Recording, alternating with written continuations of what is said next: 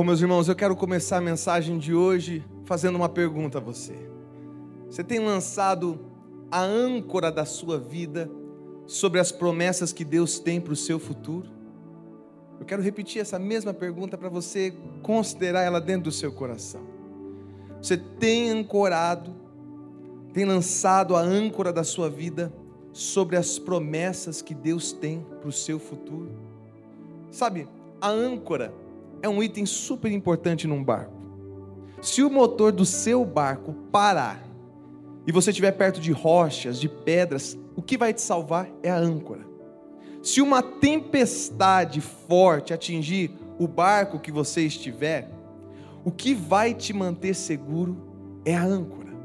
Agora, como que a âncora funciona? Essa semana eu tive a curiosidade de pesquisar um pouquinho como que funciona a âncora, porque eu achava que a âncora tinha que ser extremamente grande e pesada, porque o peso da âncora é o que mantinha o barco seguro, mas eu constatei que não. Eu descobri que a âncora não funciona pelo peso, mas sim pelo seu formato e especialmente, especialmente pelo tamanho do seu cabo, pelo tamanho das suas correntes.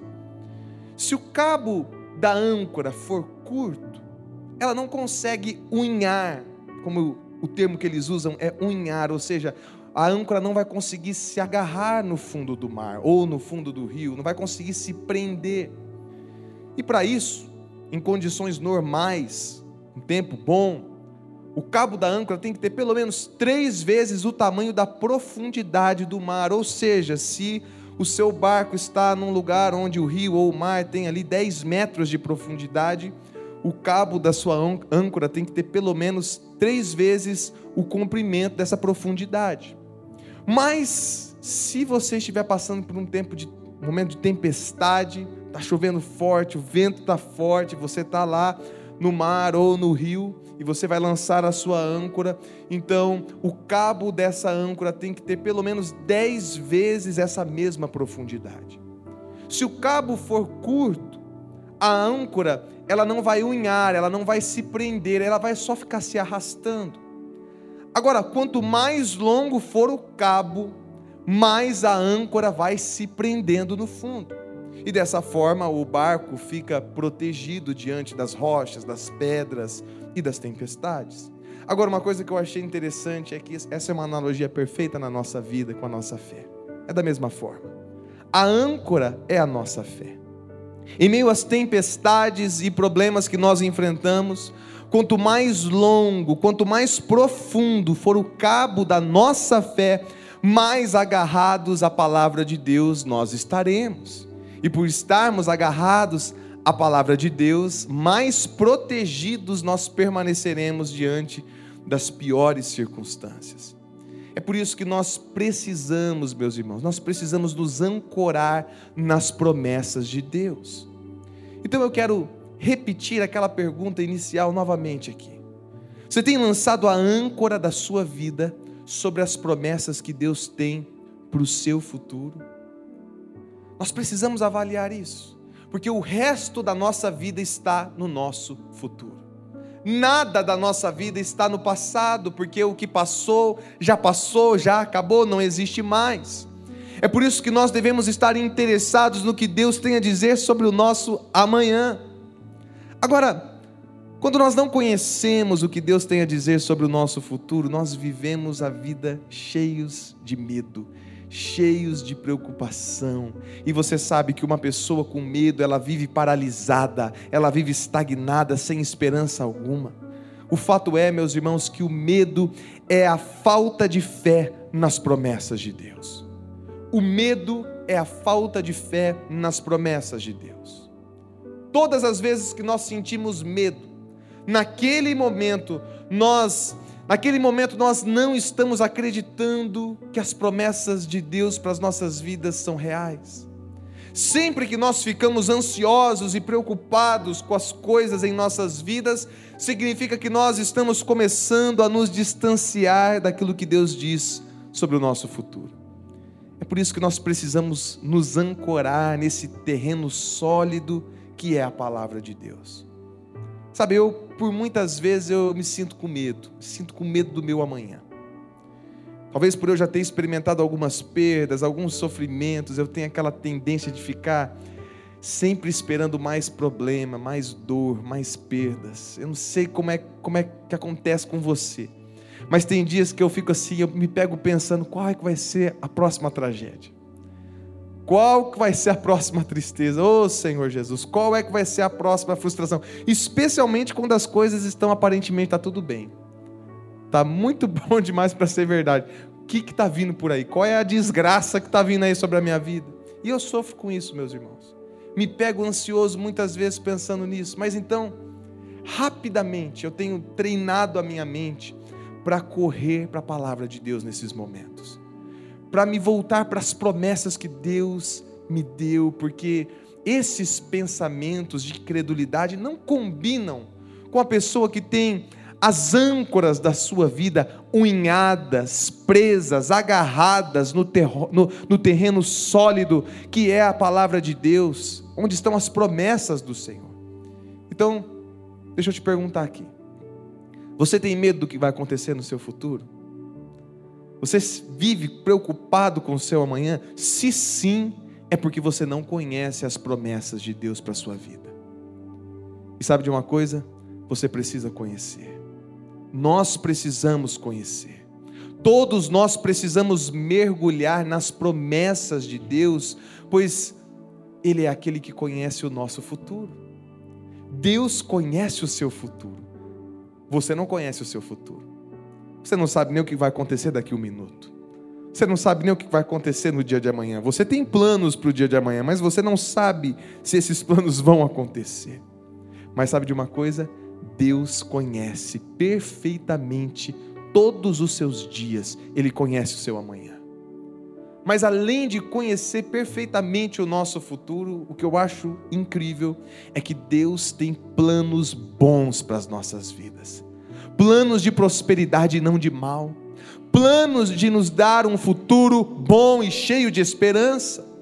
Na verdade, Deus está mais preocupado com o nosso futuro do que nós mesmos.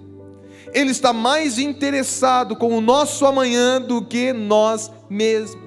Ele pensou em cada detalhe da sua vida, ele sonhou com cada dia da sua existência, ele tem bons planos para cada um de nós. É verdade, eu não conheço os detalhes da minha vida, mas ele conhece. Eu não conheço os detalhes da sua, mas ele conhece.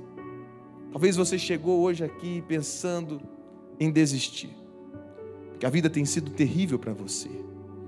Talvez você tenha pensado que você não tem nenhum valor e que você está sozinho, porque todas as pessoas próximas a você viraram as costas, e talvez você tenha chegado à conclusão de que o próprio Deus te abandonou. Mas deixa eu te dizer uma coisa aqui, você precisa guardar isso dentro do seu coração. Deus tem promessas para o seu futuro. Deus tem promessa para a tua vida, meu irmão. Deus tem promessas para o seu futuro. Ele conhece o seu futuro. Ele tem planos bons para você. Você precisa se agarrar nisso. Você precisa se agarrar a essa garantia. Ele tem promessas que te darão toda a força e toda a energia que você precisa para sair desse fundo do poço que você caiu, que você se meteu. E mesmo que você esteja hoje aqui, aparentemente bem, Pastor, está tudo bem na minha vida. Tudo certinho, está tudo no seu devido lugar. Você também precisa ter a âncora da sua vida atracada a essas promessas, porque as tempestades chegam na vida de todos nós. E são essas promessas que vão nos dar toda a segurança que precisamos para vivermos o futuro maravilhoso que Ele tem para nós. Então, diante de tudo isso, meus irmãos, amém. Diante de tudo isso, eu quero hoje aqui apresentar três promessas de Deus para o nosso futuro que nós precisamos nos ancorar. E a primeira promessa de Deus para o nosso futuro é essa: Deus promete, eu estarei sempre perto de você. Eu estarei sempre perto de você. Diga assim, ó, coloca a sua mão sobre o seu coração e repita assim: Deus estará sempre perto de mim. Diga, Deus estará sempre perto de mim. Tome posse dessa promessa na tua vida, meu irmão. Eu não sei como é que vai ser o meu futuro. Eu tenho tantos planos para o meu futuro, mas eu não sei se aquilo ali vai, tudo vai acontecer. Mas sabe de uma coisa? Deus sabe. Eu não tenho planos 100% bons para minha vida, mas sabe de uma coisa? Deus tem. E mais, Ele estará comigo por toda a a minha vida, sempre pertinho de mim. E como é que eu sei disso? Como é que eu faço para saber disso? Basta você olhar para a palavra de Deus, porque Ele diz isso para cada um de nós. Olha o que está registrado em Gênesis 28, no versículo 15, o texto diz assim: eu estarei com você e o protegerei em todos os lugares aonde você for. Veja a continuação: e farei com que você volte para essa terra eu não o abandonarei até que cumpra tudo o que lhe prometi. Eu estarei sempre com você. Aqui a promessa de Deus a Jacó era uma promessa a todo o seu povo. A promessa de que Deus estaria com eles por todo o caminho e que os levaria de volta à sua terra, a Canaã. E o mesmo vale para nós hoje, meus irmãos. Deus vai estar conosco todos os dias da nossa vida, até nos conduzir para a nossa pátria celestial. Ele estará ao nosso lado, Ele estará conosco, cumprindo tudo aquilo que Ele nos prometeu. Talvez você não vai conseguir ver a Deus, talvez você não vai conseguir senti-lo, e nós precisamos corrigir isso nós precisamos ter uma compreensão adequada sobre a presença de Deus, porque não é uma questão de que eu preciso sentir a presença de Deus. Não é uma questão de porque eu preciso ver a presença de Deus. Não, eu só preciso crer, porque se Ele prometeu, já é uma realidade. Ele sempre estará perto. Não tem a ver, meu irmão, no nome de Jesus, entenda isso. Não tem a ver com o que você vê ou sente, tem a ver com a promessa que Ele fez. Agora eu também quero te ajudar a compreender uma questão. A presença de Deus não significa ausência de problemas. Isso você precisa entender. Isso eu preciso entender. A presença de Deus não garante a mim e a você que nós viveremos uma vida perfeita, sem nenhuma adversidade, sem perdas, sem tristeza, sem angústias. Não é porque Deus está sempre conosco que nós não iremos passar por momentos de dor. Não é porque Ele estará sempre perto que nós não seremos provados de todos os lados. A presença de Deus não significa ausência de problemas. Veja o que, que o próprio Deus diz por intermédio do profeta, lá em Isaías, no capítulo 43, dos versos 1 a 5. E eu peço que você leia em voz alta comigo. Vamos juntos ali, ó. Não tenha medo, pois eu o salvarei. Eu o chamei pelo seu nome e você é meu. Quando você atravessar as águas profundas, eu estarei ao seu lado e você não se afogará. Quando passar pelo meio do fogo, as chamas não o queimarão, pois eu sou o Senhor, seu Deus. Você é o povo que eu amo, um povo que merece muita honra. Não tenha medo, pois estou com você. É isso, meus irmãos. Essa é a promessa de Deus para a sua vida. Agora, quando a gente para para pensar, um povo que merece muita honra, como está escrito ali no versículo 4, meu Deus do céu. Que amor é esse, como cantou Delino? Que amor é esse? Porque nós não somos um povo que merece muita honra, mas os olhos desse Pai de amor nos concede muita honra. Esse Pai de amor, Ele olha para nós, pequenos, como vermezinhos indefesos, e Ele nos ama, e Ele se compadece de nós ao ponto de nos prometer: sabe de uma coisa? Eu sei que se eu ficar longe de você, você não consegue, então eu vou ficar sempre perto de você. Mas a gente tem que lembrar disso. A presença de Deus não significa ausência de problemas mas significa a certeza de que nós sempre estaremos seguros. Deus, ele não diz assim, ó, olha ali no versículo 2, ele não diz assim, se você atravessar águas profundas. O que, que o texto está dizendo? Leia comigo ali. Quando você atravessar águas profundas. Não é se, é quando. E o quando indica uma certeza, vai acontecer. Uma garantia, vai acontecer. Quando você passar. No nosso futuro, nós vamos passar por grandes problemas. Nós vamos enfrentar, é um fato. E mais, o, o texto não está dizendo em nenhum momento que nós não vamos nos molhar. Nós vamos nos molhar, meus irmãos, mas nós não iremos nos afogar, porque nós teremos sempre a presença e o apoio de Deus. Repara que no texto fica claro que nós não estamos imunes ao calor, nós vamos atravessar os fogaréis, as chamas vão nos esquentar, vai ficar quente, meus irmãos, vai ficar desconfortável, mas sabe de uma coisa? Esse fogo não vai nos queimar, e sabe por quê? Porque o nosso Senhor estará conosco e a presença dEle nos garante toda a segurança que precisamos. presença de Deus não significa ausência de problemas. Contudo, cabe a nós tomarmos posse dessa presença e desfrutarmos dos benefícios da presença do Senhor. Por isso eu te recomendo que você faça o seguinte: sintonize-se com a presença de Deus. Assim como as ondas do Wi-Fi, das redes estão percorrendo por esse auditório aqui para todos os lados, você não pode ver. Você não pode sentir, mas se você entrar no seu celular, se você souber a senha e colocar lá, der um ok, você vai se conectar, você vai se sintonizar com, com aquela rede.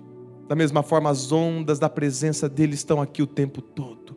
O tempo todo com você, mas cabe a você, cabe a nós nos conectarmos ao seu sinal através da oração, através da palavra, através da meditação nas suas promessas. Porque sabe de uma coisa? É ancorado nas promessas do Senhor que nós nos mantemos sintonizados na certeza de que Ele sempre estará conosco. Não há motivos para nós termos medo. Portanto, lance a âncora do barco da sua vida sobre essa garantia: Deus estará sempre perto de mim. Deus estará sempre perto de você, Deus estará sempre perto de nós. O nosso futuro está seguro, meus irmãos mas ainda a segunda promessa de Deus para o nosso futuro, que nós precisamos nos ancorar, é essa. Deus promete: eu vou por fim nas suas dores. Eu vou por fim nas suas dores. Diga assim: as minhas dores vão ter um fim. Diga: as minhas dores vão ter um fim. Essa é a promessa de Deus para você. Todas as dores, todas as angústias e sofrimentos estão com seus dias contados vai acabar essa dor. Talvez você chegou aqui com alguma enfermidade, com algum problema crônico, que você não aguenta mais ter que lidar com isso. Deixa eu te dizer, essa enfermidade vai ter um fim. As madrugadas frias cessarão, a aflição da noite findará, a vida de problemas e tribulações deixará de existir, porque Ele mesmo colocará fim aos nossos sofrimentos. Olha o que a palavra de Deus diz, meu irmão, em Apocalipse capítulo 21, verso 4. E deixa eu te dizer uma coisa aqui: toda vez que você lê o livro de Apocalipse, não leia com medo. Tem muita gente que fala assim: ah, pastor, eu não gosto de ler o Apocalipse. Ah, me dá, me dá medo. Não, meu irmão. O livro de Apocalipse tem ali a esperança da vida eterna, tem a esperança das promessas de que Deus vai acabar com toda a nossa dor e nosso sofrimento. Olha só o que está dizendo aqui nesse, no versículo 4 do capítulo 21. Ele enxugará dos olhos deles todas as lágrimas. E o que? Não haverá mais morte, nem tristeza, nem choro, nem dor. Por quê? Porque as coisas velhas já passaram. É isso, é isso, meus irmãos. Essa é a esperança que nós temos nas promessas de Deus para o nosso futuro. Ele promete secar as nossas lágrimas ao nos trazer completo consolo e restauração para as nossas emoções.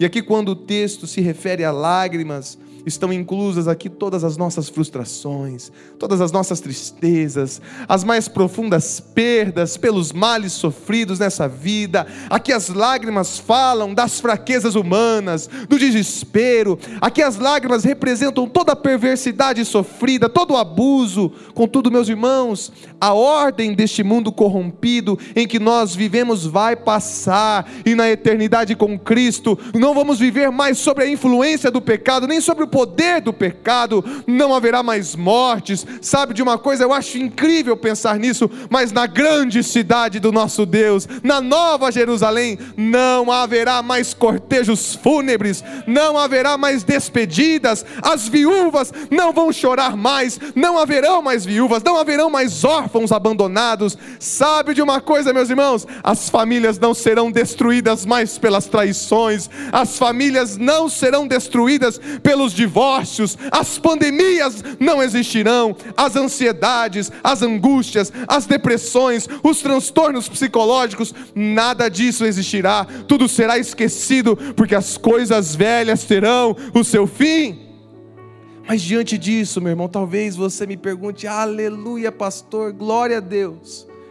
Mas, pastor, o que, que eu faço com o meu sofrimento agora? Eu perdi meu filho, pastor. Eu perdi meu emprego. Meu marido me abandonou, foi embora com outro. Eu fui abusada, pastor, pelo meu próprio pai, pelo meu avô, alguém próximo. O que, que eu faço com essa dor que eu não consigo parar de sentir, pastor? Essa dor do agora, desse momento. O que, que eu faço com essa dor do agora, pastor? É verdade, vai passar, mas e agora? Eu te respondo assim, meu irmão agarre-se ao que está escrito em Salmos 34, versículo 18, que diz assim: Ele fica perto dos que estão desanimados e salva os que perderam a esperança. Se você é essa pessoa que perdeu o seu ânimo de viver, que não aguenta mais essa tristeza, esse sofrimento, lembra disso, meu irmão. Ele fica perto de você.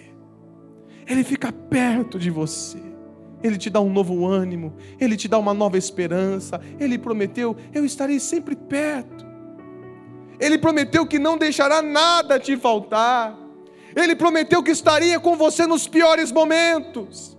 Ele prometeu que afofaria o seu leito na enfermidade, e mesmo que os seus cabelos se tornem brancos, Ele prometeu que vai cuidar de você até o fim.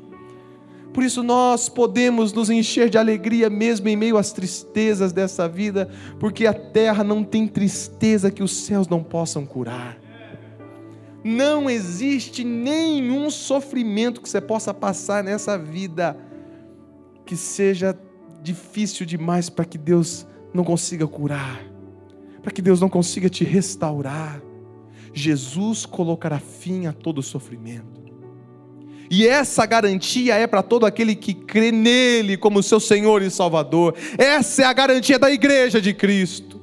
Neste mundo nós sofreremos sim, meus irmãos, mas tenham bom ânimo, ânimo, coragem, força, porque o nosso Jesus venceu esse mundo. Essa vida é difícil, é verdade, mas é importante nos lembrar que as nossas dores são passageiras. As nossas dores são passageiras. Tem um prazo de validade. Com Jesus não tem sofrimento que dure para sempre, meu irmão. Nenhuma dor nessa vida é eterna. Lembra sempre disso quando você estiver sentindo uma dor. Todas as suas dores terão um fim. A aflição que você sente por ter perdido o seu cônjuge vai ter um fim. O desespero que você carrega na alma pela morte do seu filho vai deixar de existir a dor que te incomoda por causa dessa enfermidade vai acabar, a frustração que dilacera o seu coração pelos abusos, traições e tragédias terá o seu ponto final, pois nós seremos completamente renovados. E olha só o que esse homem que passou por todos os tipos de dores nessa vida, testemunhou lá em 2 Coríntios capítulo 4, versos 16 e 17, o apóstolo Paulo diz assim: "Por isso nunca desistimos, nunca desistimos, ainda que o nosso exterior esteja morrendo, o nosso interior está sendo renovado a cada dia. Olha só, pois estas aflições pequenas e momentâneas que agora enfrentamos, produzem para nós uma glória que pesa mais que todas as angústias e durará para sempre. Como é que é a tua aflição? Pequena, momentânea. Mas agora essa aflição que é pequena e momentânea está produzindo na tua vida uma glória que é infinitamente maior e que vai durar para sempre. O sofrimento que nós temos hoje nessa vida não fará parte do futuro glorioso que Deus tem para nós. Em nome de Jesus. Eu oro para que o Espírito Santo abra o teu entendimento agora, meu irmão para você compreender essa palavra. Essa é a promessa de Deus para você. Por piores que sejam essas dores que você esteja enfrentando, elas são pequenas demais comparadas ao que nós desfrutaremos para sempre com o Senhor. Por isso que o meu conselho, a minha orientação para você é essa: não valorize as tristezas momentâneas. Não valorize as tristezas momentâneas. Você está passando agora, talvez, por uma tristeza profunda, mas essa tristeza é momentânea. Não fique supervalorizando essa tristeza. Tire os seus olhos dessa tristeza. Tire o seu foco das dores passageiras que você está sentindo agora. Porque o que nos aguarda é o melhor de Deus. O diabo é quem vai querer fazer você ficar preso a essas dores. Focado nessas dores, porque ele já sabe que ele perdeu e é por isso que ele investe tanto tempo, tanta energia para nos aprisionar nessas tristezas. E assim, quanto mais nós pensamos nas nossas dores do presente, mais nós vamos prolongando o nosso sofrimento e nos cobrimos de mais medo e preocupação, ansiedade, depressão, etc. e etc. Mas quando nós colocamos os nossos olhos na promessa, é na promessa, não é no seu sentimento que você coloca os teus olhos, não é no teu coração que você coloca os teus olhos, você coloca os teus olhos na promessa, a promessa de que um dia Deus vai colocar fim às nossas aflições.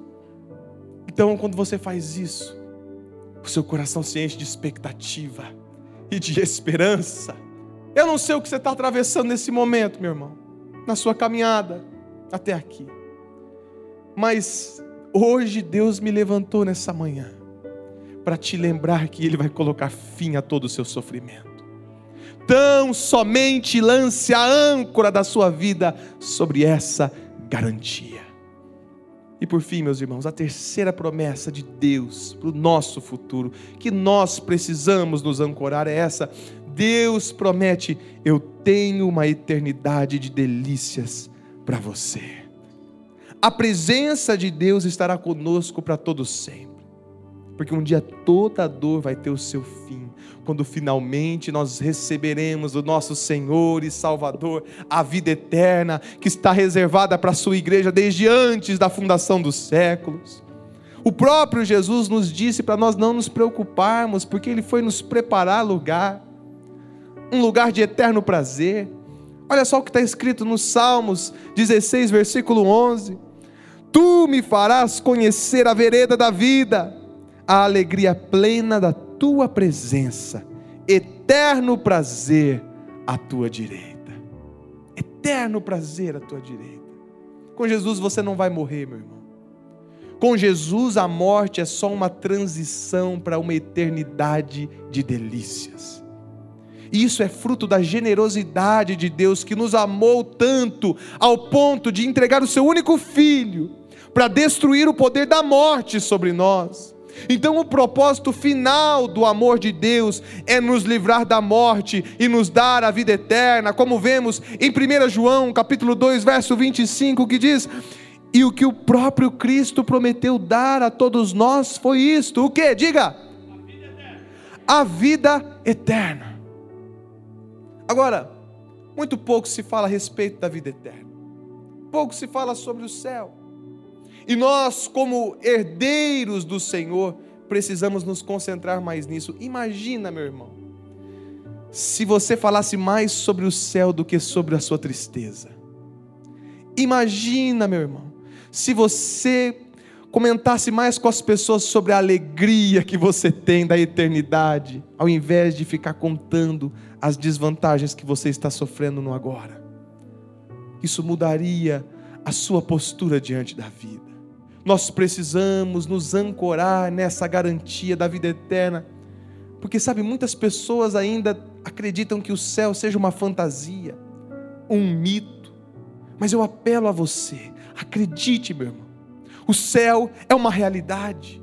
O céu é uma realidade. O céu é mais real do que este mundo que você pode tocar e sentir. O céu é mais real, a vida eterna é mais real do que essa poltrona onde você está sentado agora. A vida eterna é real e nós desfrutaremos dela num lugar preparado pelo próprio Jesus.